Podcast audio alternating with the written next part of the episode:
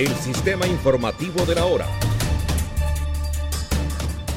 Eram as quatro da tarde del jueves quando o Hospital Albert Einstein, em São Paulo, confirmou a morte del rei del fútbol. Pelé tuvo uma falha multiorgânica.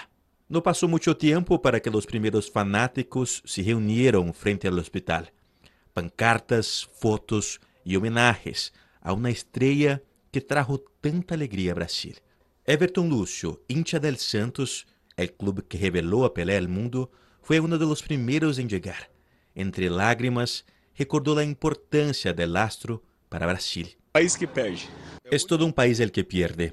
É o único brasileño al que chamamos de rei. Um nego pobre que demonstra que este país tiene talento. El recuerdo de este rei será eterno.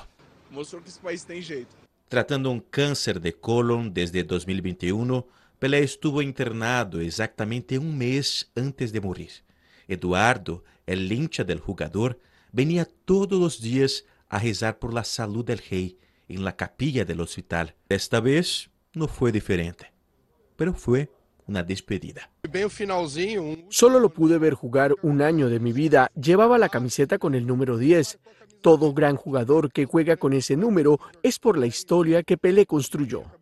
El gobierno brasileño decretó luto por tres días en respeto a su muerte. El nuevo presidente Luis Inácio Lula da Silva, que toma posesión en el próximo domingo, dice en las redes sociales que tuvo el privilegio de ver Pelé jugar y dar show. Afirmó que él llevó el nombre de Brasil por todo el mundo y que nunca habrá un camisa 10 como Pelé. También en las redes la familia le rindió homenaje. Hijos y nietos hablaron de su amor por el jugador y por Edson Arantes, el hombre fuera de la cancha. Autoridades y prensa internacional recordaron la inigualable trayectoria de Pelé sobre la cancha.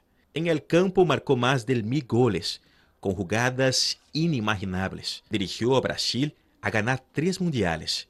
Pelé fue la alegría de un pueblo que sufre y ve en el fútbol su alivio. La despedida del astro será el próximo lunes, 2 de enero, em Santos, em el litoral paulista. Os brasileños tendrão 24 horas para despedir al hombre que hizo historia en el fútbol mundial.